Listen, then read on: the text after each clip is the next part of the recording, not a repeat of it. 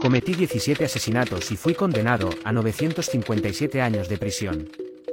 Apodado el caníbal de Milwaukee, soy Jeffrey Dahmer, y esta es mi historia. Nací el 21 de mayo de 1960 en Milwaukee, Wisconsin. De niño, desarrollé una pasión por la disección de animales muertos. Problemas familiares me llevaron a una gran soledad. Poco antes de cumplir 18 años, comencé a ser atormentado por fantasías muy violentas. En 1978, cometí mi primer asesinato. Invité a un autoestopista a beber cerveza.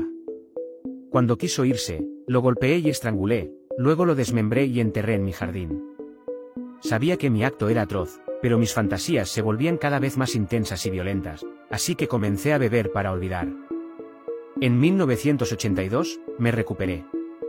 Me mudé con mi abuela, dejé de beber y asistía regularmente a la iglesia. Pero no duró mucho. Algunos meses después, volví a conocer hombres en bares. Les ponía somníferos en sus bebidas, los llevaba a mi casa y al día siguiente estaban muertos.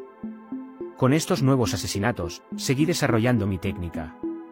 Después de matar a mis conquistas, las desmembraba, cocía algunas partes y ponía otras en un barril con ácido.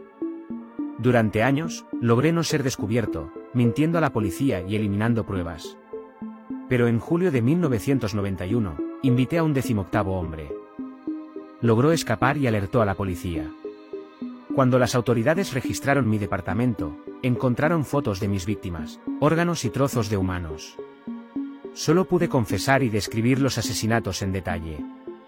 En 1992, fui condenado a una sentencia de 957 años de prisión, ya que la pena de muerte no se aplicaba en mi estado. Encarcelado en la Columbia Correctional Institution de Porti, fui puesto en aislamiento. Dos años después, un preso que conocía bien mi historia me golpeó dos veces en la cabeza con una barra de hierro. Los guardias de la prisión me encontraron muerto.